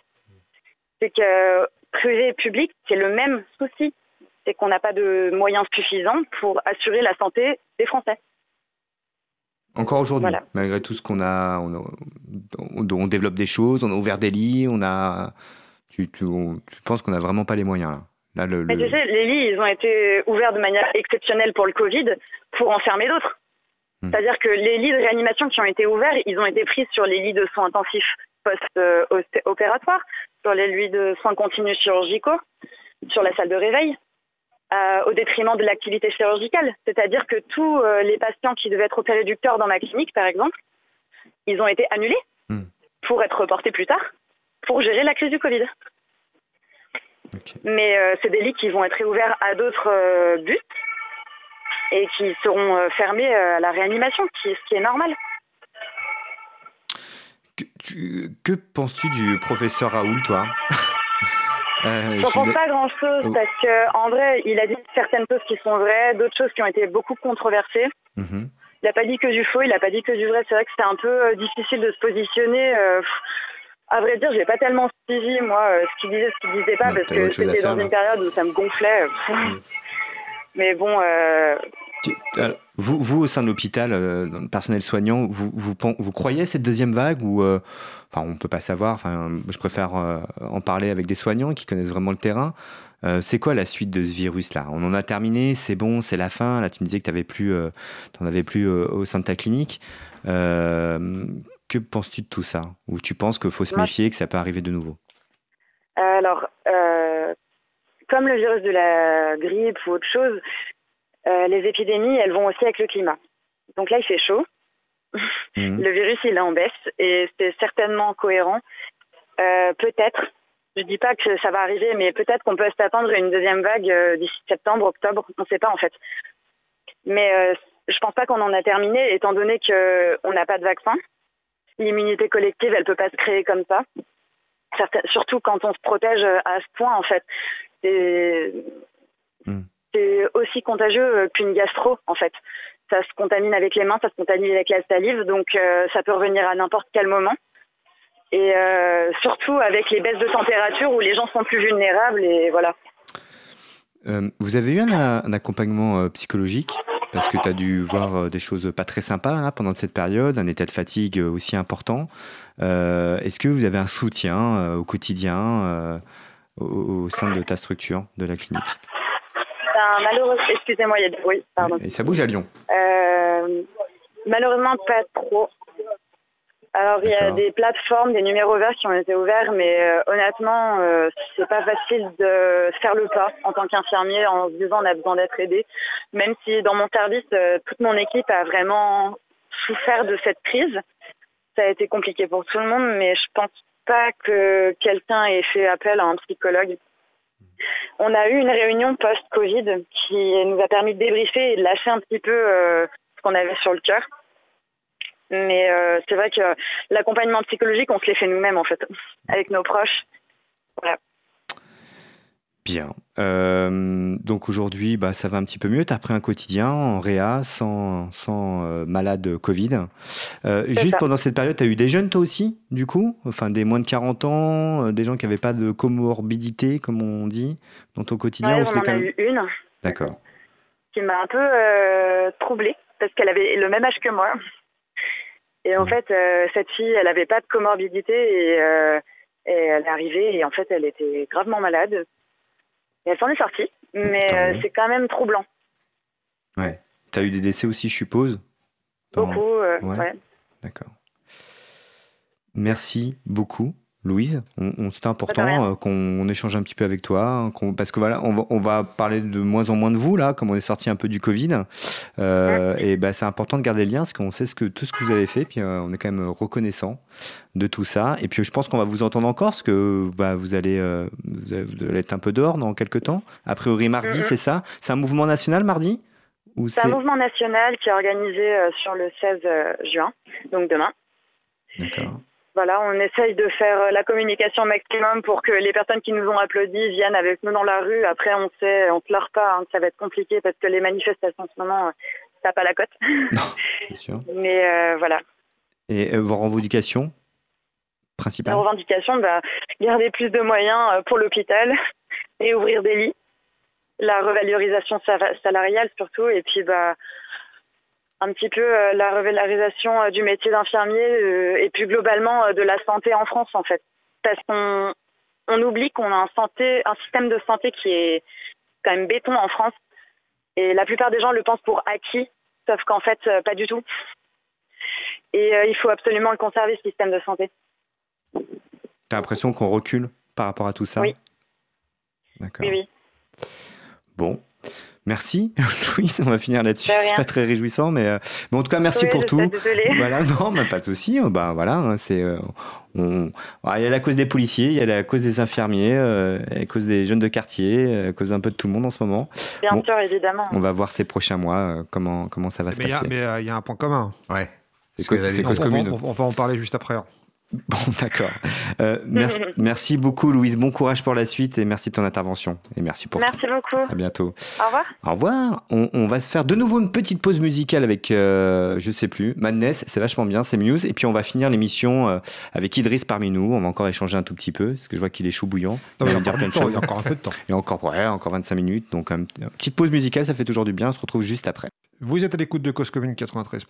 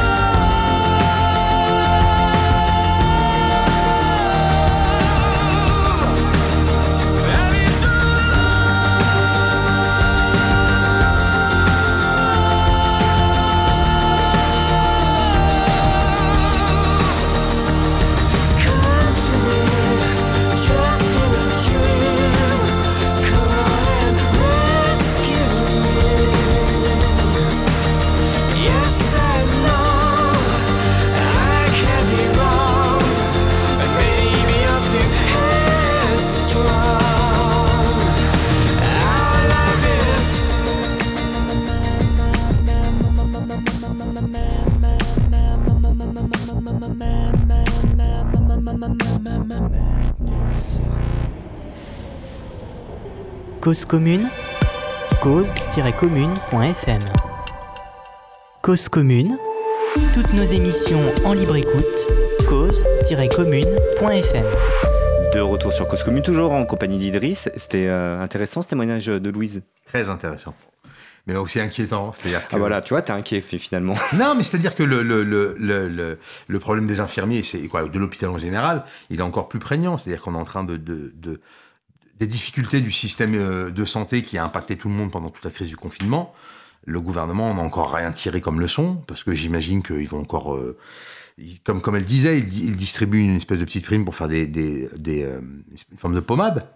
Mais d'un autre côté, les vrais problèmes des moyens de l'hôpital et de reconnaître réellement les gens qui y bossent et de leur donner les moyens de travailler, eh ben ça nous coûte, ça nous coûte très très cher. Tout le monde le dit, hein, j'enfonce des portes ouvertes on a confiné en France parce qu'on n'avait pas les moyens de soigner les gens. C'est-à-dire qu'à un moment donné, ce qui va là coûter des milliards d'un point de vue économique, qui va causer euh, des drames euh, phénoménaux parce qu'il y a des boîtes qui vont fermer, il y a des gens qui vont perdre leur boulot, ça va créer de la misère grave, c'est parce qu'à un moment donné, on n'avait pas les moyens, contrairement à d'autres pays, d'accueillir un nombre X de malades c'est juste hmm. délirant. Donc ça veut dire qu'à un moment donné, les, petits calculs... Donc on a payé aussi les politiques passées depuis des décennies. Non, c'est pas que le gouvernement qui est en place. Hmm. Moi, je pense que voilà, depuis, depuis 15-20 ans, à un moment donné, on, sabre. en fait, on sabre tout ce qui fait les fondements de la France. C'est-à-dire euh, une, éducation de qualité, c'est en train de partir en vrille parce qu'on donne pas les moyens aux profs et à l'éducation nationale en général. La santé, c'est par ça part en vrille. On l'a vu là parce qu'on a été obligé de. Voilà, il y avait un, témoignage super intéressant. C'était Vincent Lindon qui a, qui a, fait un truc qui était hyper intéressant là-dessus. Il y a tout. La police n'a pas les moyens de faire son travail, et ça, c'est une réalité aussi. La police souffre aussi. Oui, bien sûr. Ah non, non, mais moi, je suis pas dans le côté. Euh, c'est. Mmh, mais bien sûr, à un moment donné, le problème, c'est qu'en France, on a des, on a des piliers qui font cette société. Et le problème, c'est que, voilà, ça va pas de soi. Ça coûte de l'argent, certes, mais c'est des choix. Comment on a envie de vivre demain? Est-ce qu'on a envie de vivre comme les Américains où tout est privé, euh, tu as de l'argent, tu te soignes, t'as pas d'argent, tu crèves? Moi, en l'occurrence, j'ai pas envie de ça. Et je pense qu'on est des, la majeure partie des Français qui n'ont pas envie de ça. Mais à un moment, c'est pareil. Là, les infirmiers, ils, descendent dans la rue, il faut qu'on descende avec eux. Il faut qu'on descende avec eux pour manifester, parce que demain, bah, si cet hiver, il y a de nouveau une crise, il faut qu'ils aient des moyens pour faire en sorte que... Il y a, vraiment à ce niveau-là, c'est compliqué. C'est-à-dire que le... Parce que finalement, il y a les gilets jaunes, il y a les infirmiers, il y a la police. Hum, chacun les uns après les autres. Ouais, tu penses qu'il faudrait un. Bah, je pense qu'à un moment donné, on a plus de choses qui unissent tous ces gens-là. Euh, aussi bien, je te dis, les, les, les, gens qui descendent par rapport à Adama Traoré que les problèmes de, de santé ou autres, c'est qu'à un moment donné, on, le, le, les, les, différents gouvernements successifs ont tout, à, tout doucement démantelé, démantelé les moyens de tout ce qui fait la grandeur de la France. Et je pense qu'on est l'un des rares et des derniers pays qui avons tout ce, ce travail en termes de social, de santé ou autre, de mutualisation et tout ça, et que tout à coup, on aimerait bien que tout ça euh, revienne à un système euh, capitaliste à 150%. Quoi. disait hors antenne, finalement, c'est ces politiques-là, euh, bah, il faut changer tout le système. Là, il faut une nouvelle Nouvelle France, de nouveaux politiques, de nouveaux élus. tu disais, on va le dire à l'antenne, tu disais que là, finalement, on a beaucoup, dont Macron, attaché aux financiers, attaché à des lobbies. Donc, quoi qu'il arrive, il a une marge de manœuvre qui est hyper réduite. Bien parlons, sûr. parlons du discours de Macron de, hier soir.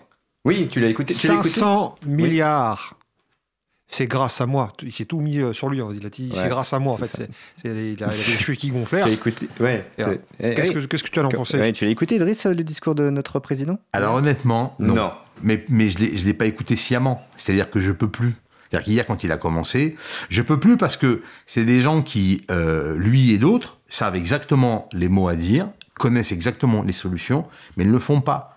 Donc, mais après, euh, il a annoncé qu'il mettait de l'argent sur la table normalement. Non, mais d'accord, il met de l'argent sur la table. il n'a pas annoncé qu'il va mettre de l'argent. Il a dit qu'il a mis, de l'argent. Mmh.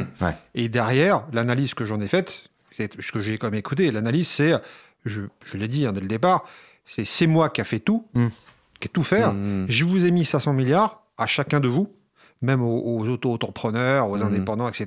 Genre, euh, on vous calme, je, vous ai calmé, vous inquiétez pas, j'ai pensé à vous. Et à la fin, je n'augmenterai pas les impôts, mais par contre, vous allez travailler comme des chiens. Il n'a pas dit ça comme ça, c'était très subtil, mais il a dit, vous allez travailler. Mmh. Pour qu'on puisse relever la France. Il nous a fait l'épisode des 30 Glorieuses en, en 20 minutes. On va, on va bosser. C'est euh, euh, ce que j'ai compris. Oui, hein, oui, oui je, bah oui. Alors, mais donc en tout cas, pour revenir à, politique, attaché aux finances, attaché au lobby, etc. Donc une marge de manœuvre très réduite, et finalement, rien ne pourra changer. Malgré non, c'est-à-dire qu'à un moment donné, c'est ce que je te disais, c'est-à-dire que euh, je suis, je suis inquiet, je suis confiant. Je suis confiant pourquoi? Parce que je pense que c'est pas tout l'un ou tout l'autre. C'est pas tous les gens maintenant, le déconfinement est en place, on a tout oublié, et ainsi de suite. Hmm. Mais en tout cas, il faut consommer différemment, il faut vivre différemment, parce que faut pas se planter. Au-delà des aspects euh, euh, logistiques et techniques et difficiles qu'on a pu vivre pendant le, confinement et tous les, tous les décès qu'il y a eu, c'est qu'à un moment donné, ce Covid, il n'est pas arrivé pour rien. Quand on parle, quand on, écoute tous les experts en termes de biologie ou autre, ils expliquent bien que le, système tel qu'on vit là, moderne, soi-disant, euh, au niveau de notre façon de consommer, elle provoque ça. Donc moi, et c'est ce que je te disais, c'est-à-dire que on est une variable d'ajustement. C'est pas le discours de cette terre, on n'en a pas deux, euh, on ne pourra pas la remplacer. Non, non. C'est juste qu'à un moment donné, l'humanité, elle, disparaîtra, et puis elle s'emportera de mieux. Donc après, ça te fait mal à la gueule quand tu dis ça, parce que voilà, c'est quand même dommage. Mais en même temps, on, on récolte ce qu'on sème. Moi, je pense que le système qui est en place, il est extrêmement puissant. Il est là depuis très très très longtemps sans, sans rentrer dans les théories euh, de. Mais qui profite à juste une partie de la population. Oui, mais en même temps, euh, on a la possibilité, de chacun d'entre nous. Bah, C'est-à-dire que. C'est comme tout à l'heure. Mais c'est quoi concrètement, Idriss? Comment on peut changer les choses? Mais c'est quoi concrètement C'est changer sa façon de consommer. Changer sa façon de consommer. C'est-à-dire, bah, par exemple, là, c'est un truc de fou. Là, il faudrait qu'on achète tous des bagnoles pour ceci, pour cela. On peut peut-être à un moment donné, avant de changer tous les trucs, réparer ce qu'on fait. On peut peut-être essayer que au quotidien, on cohabite, on cohabite avec d'autres espèces qui sont là. Et, sans pour autant, moi je suis pas un spécialiste du domaine, mais quand tu écoutes des écolos qui t'expliquent qu'on peut tout à fait être dans un système qui va produire des choses, sans pour autant détruire la faune, détruire la flore et ainsi de suite. Et avoir, il y, a des systèmes qui existent par rapport à ça. Là, il faut pas euh, consommer tous azimuts n'importe comment. Et donc, c'est pas parce que sinon, on va, on va le retarder cette, cette explosion de l'humanité. On va la retarder de quoi? De un an, deux ans, cinq ans, dix ans? Rien là, c'est ce que je te disais, c'est que je lisais différents trucs qui disaient que dans les 20 prochaines années, si on continue comme ça, on aura détruit autant d'espèces animales et biologiques que sur le siècle dernier. Mais c'est hallucinant. Je veux dire, l'être humain, il a une capacité de pulvérisation du vivant qui est impressionnante. Mais j'ai le sentiment qu'on commence à prendre conscience de tout ça malgré tout. Oui, les partis écologistes commencent à, ça, je suis d'accord avec toi. avoir du poids. Je suis d'accord avec toi, mais là, là, on est sorti, ça fait quoi? Ça fait 15 jours, c'est à peu près 20 jours, fait à peu près qu'on déconfinement commence mm. à, à fonctionner. Mais là, tu sens qu'il faut à tout prix. Moi, quand je vois les, les, les fils pour aller au McDo, machin et tout, je me dis, mm. merde, bon, ça peut arriver. Hein. Mais, mais, Mac de, de temps en temps. Voilà. mais être prêt à faire 4 heures pour ça.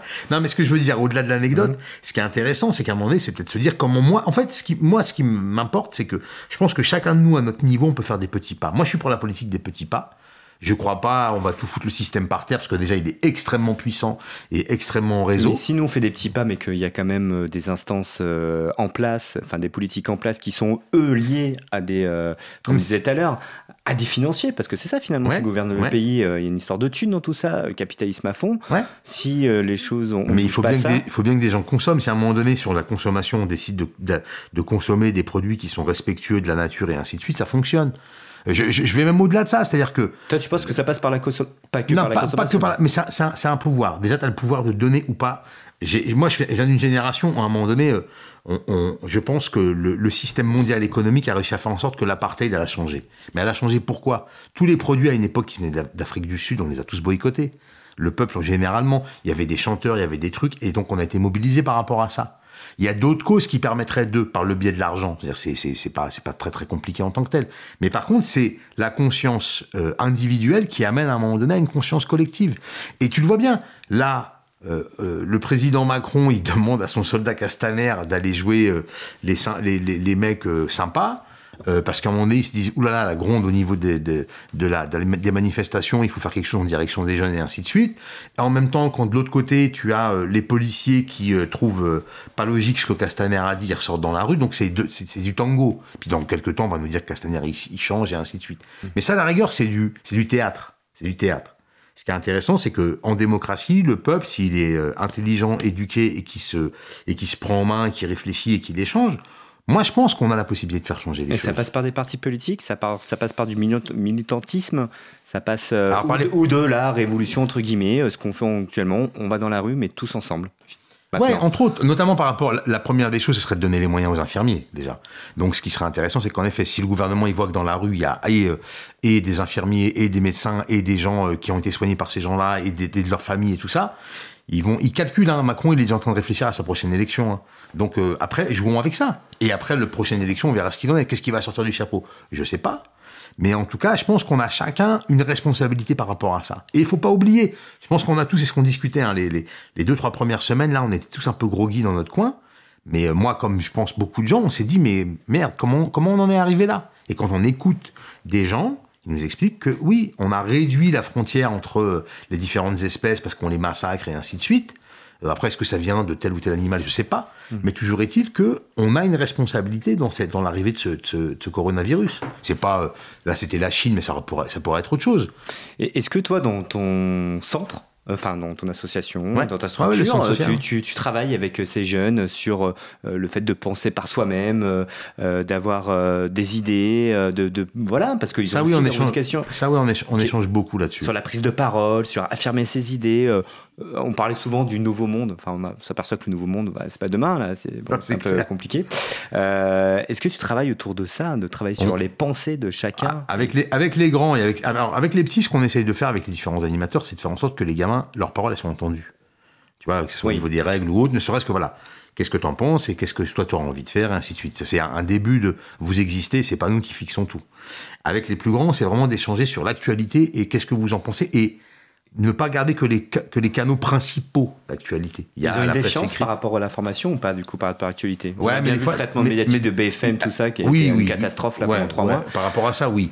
Après, ce qui est important, c'est une éducation, en fait, une éducation aux médias, et puis d'être capable d'aller chercher différentes sources de, de, de médias, que ce soit de la presse écrite ou autre. Ou et puis par Internet, maintenant, des choses. Et moi, ce qui est intéressant, moi, ce que j'aime bien, c'est des fois aussi aller regarder des journaux étrangers sur le regard qu'ils peuvent avoir sur les problèmes qui peuvent être français, ce qui, fait, qui permet d'avoir un certain recul.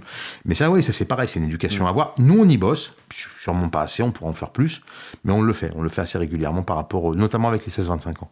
Tu penses que les choses vont changer?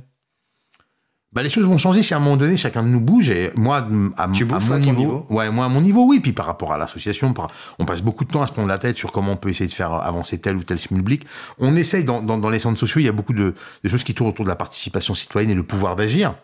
C'est-à-dire que souvent ce qu'on explique aux gens c'est attention euh, nous on est là pour euh, développer avec vous un certain nombre de trucs. Mais en même temps ce qui est intéressant c'est comment vous vous prenez les rênes. Nous Mosaïque quand on l'a créé il y a 30 ans ça n'existait pas. C'est un groupe de 10 jeunes dont moi je faisais partie où, euh, avec l'aide de plein plein de partenaires, hein, on a décidé de se prendre en main et de faire un certain nombre de choses. Donc ce qui est inquiétant, c'est que c'est les, les, associations qui prennent en main les choses plus que les politiques. On le voit dans la distribution de repas, on le voit Mais c'est pas, pas, inquiétant, c'est formidable. C'est formidable. Mais ça, c'est pas le rôle de l'État, ça? Mais le rôle de l'État, c'est qui? C'est nous. C'est nous. Le problème, c'est qu'à un moment donné, on a un système, euh, voilà, comme, comme, disait ton collègue dans la cabine. William, William t'as Jupiter, il est arrivé grâce à moi. Il y a Dieu et puis il y a lui juste derrière. Tu vois, moi, j'y crois pas à ça. Je pense vraiment qu'à un moment donné, le peuple, on a la possibilité de reprendre le pouvoir, mais de manière intelligente, avec des choses concrètes. C'est pas euh, couper la tête euh, de Louis XIV. J'ai reçu un texto d'un auditeur qui me dit euh, pouvoir d'agir, mot réel ou manipulation? Non, c'est une. Alors, comme toute chose, ça peut être une, ça peut être une manipulation à un moment donné si c'est utilisé à des fins de manipulation. Mais en réalité, moi, dans ce cas de ce qu'on fait dans le quotidien et de ce que nous on a fait avec cette association qu'on a créée, qui est réellement un contre-pouvoir, mais dans le sens positif du terme, euh, c'était pas une manipulation. Il y a des endroits où peut-être ça l'est, je sais pas. Mmh. En tout cas, pour ce que moi je te parle de mon quotidien, c'est pas le cas. Et je pense que chacun d'entre nous, on a cette capacité. On est, on est, on est doué, on est tous doués d'intelligence. Et à un moment donné, c'est de pas euh, rester dans son coin en se disant moi j'ai tel ou tel problème. C'est ce qu'on fait quand on travaille avec des parents. On met des parents autour d'une table par rapport à une problématique et euh, avec des fois un ou deux experts qui sont là pour aider à. Mais on s'aperçoit que le problème du voisin, c'est un peu le même que celui que moi j'ai, et ainsi de suite. Et j'écoute c'est quoi ses solutions et les miennes. on, on, partage les mêmes inquiétudes. Et à partir de là, tu as une intelligence commune qui se met en place. Moi, je pense c'est ce qu'il faut à un petit niveau, au niveau de son quartier, au niveau de sa ville, euh, au niveau de son département, d'essayer de faire bouger les choses. On le disait l'année dernière avec notre invité, euh, que finalement, c'est le citoyen qui doit prendre en charge même son quartier. À un moment donné, pas attendre des politiques, de la police, mais dire, en effet, si j'ai euh, sept jeunes dans mon hall, bah, à moi de descendre avec d'autres et dire, bon, les gars, on a envie de dormir. ouais, même de discuter, d'aller voir leurs parents, de discuter avec eux. Bien sûr, c'est mm. pas, c'est pas, on peut pas, on peut pas attendre, on peut pas attendre tout de ce qu'on appelle l'État, tu vois.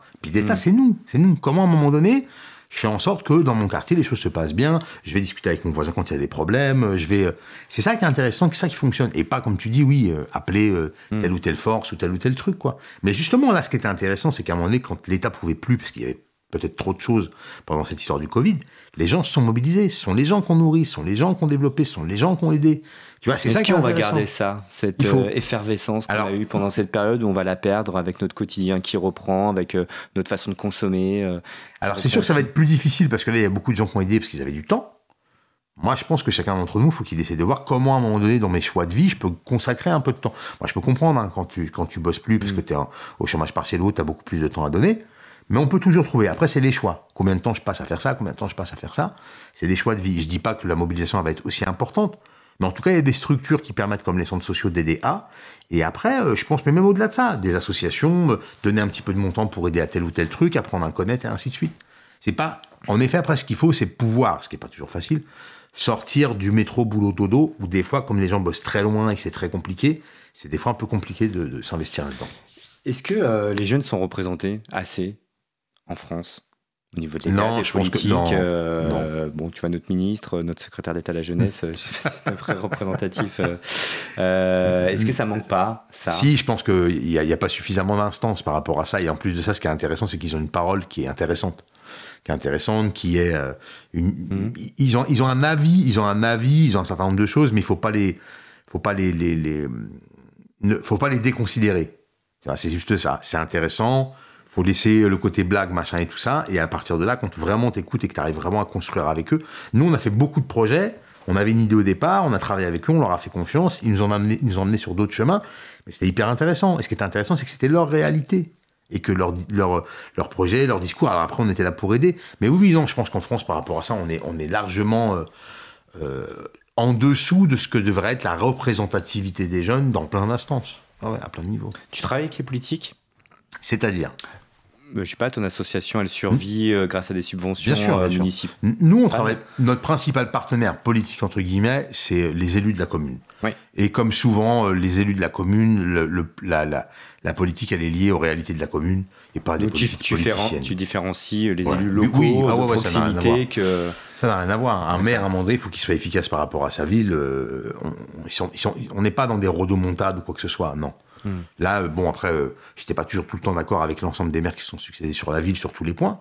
Mais globalement, un maire, il essaie de faire en sorte que sa commune, elle fonctionne et qu'elle fonctionne bien et que les associations puissent. Euh, ils, savent très bien hein, que les associations peuvent développer beaucoup plus d'actions avec le même nombre de moyens qu'une commune, mais comme tu fais appel à du, bénévolat et ainsi de suite, tu peux développer de manière exponentielle tout ça. Et ouais, ouais, moi je fais la différence énormément entre les élus locaux et puis après, euh, tout ce qui est l'illumination, ça n'a rien à voir. Ça n'a rien à voir. Euh, là, euh, personnellement, tu es pour un remaniement, un changement de, de gouvernance au niveau de l'État? Comment tu, comment tu vas pour que les gilets bah. jaunes reviennent? On n'en parle pas beaucoup des gilets jaunes, William. Je sais pas où ils en sont. que William a suivi activement les gilets jaunes pendant toute une période. Ah, c'est pas moi, c'est la radio. C'est la radio. J'étais en, régie et Coscomine a suivi les gilets jaunes pendant plus de un an. Un an. là, ça c'est un petit peu avec le Covid, tout ça. C'est vrai que D'ailleurs, on a. Ah non, mais il y a une, il y a une, ils sont ressortis, hein, ils sont ressortis un petit peu, donc, mais c'est timide entre guillemets, parce que bon, avec toute cette organisation, c'est un peu compliqué. Les gilets jaunes, les blouses blanches, les styles rouges, euh, les képis bleus. Ouais, ça fait beaucoup. Il y a toute la couleur. Ouais. Ce qui serait intéressant, c'est qu'à un moment donné, il y a une convergence par rapport à ça, euh, de manière euh, très très positive. C'est ça, toi, Après, tu mutualisation. Bah, bien sûr, parce, que, parce que si tu regardes bien, comme disait William tout à l'heure, c'est-à-dire qu'on a, on a, tout, on a tous les mêmes inquiétudes. Il y a un système auquel on est attaché qui fonctionne et qui fait la France, et on voit bien que tout doucement, on est en train de le scier à la base, quoi. Et après, tu me dises, je suis pour un remaniement ou pas, honnêtement, j'en ai strictement rien à faire. Non, c'est-à-dire que tu vas changer les marionnettes, mais le pantin qui les anime en haut, c'est tout le temps le même. C'est qui? euh, ah bah après voilà, c'est-à-dire que quand on regarde au niveau du gouvernement qui est en place, euh, j'enfonce des portes ouvertes, mais M. Macron était totalement un inconnu, euh, il fait 51 de journaux, on sent bien qu'il a été mis en place et qu'il a été, il a été entre guillemets, ce côté sympa du gendre idéal à la Kennedy, il a été façonné de toutes pièces, tu vois. Mais entre guillemets, moi je j'ai rien contre ce monsieur-là mais il est euh, l'instrument. Tu, penses qu'on se fait berner finalement, nous les Français euh, Du coup, euh, on nous a mis un personnage comme ça, le pouvoir médiatique très fort qui, fait un focus sur lui pendant des mois et des mois. Tu, tu, penses qu'on n'a pas cette présence d'esprit dire attends. Non. Non. Non, non. Moi, je pense sincèrement qu'à un moment donné, on peut faire passer pour un salaud un mec très bien et, et, l'inverse. Et l'inverse. Donc, je pense sincèrement que dans les choix qui nous ont été proposés, on n'avait pas vraiment le choix. Et d'ailleurs, euh, quand au deuxième tour, il y a eu euh, soit Front National, soit euh, Macron, bah moi j'ai pas voté. J'ai blanc. T'as voté, mais blanc. Blanc, blanc, blanc. T'as quand même allusion. Blanc, ouais. Merci beaucoup, Merci Idriss, de ta participation, ton éclairage. J'ai reçu pas mal de textos, des trucs. Voilà, on appréciait ton, ton intervention, ton dynamisme. Euh, tu restes encore au sein de ton association de nombreuses années, années je suppose. Enfin, bah, j'espère, j'espère. Et QBI. voilà. Euh, écoutez, n'hésitez pas à nous envoyer des mails hein, si vous voulez euh, qu'on vous donne plus d'informations sur toutes les interventions d'Idriss, mais c'était vraiment sympa. Merci à Louise de Lyon qui est intervenue tout à l'heure pour nous parler l'hôpital. À très bientôt, William, à la semaine prochaine. Salut les auditeurs.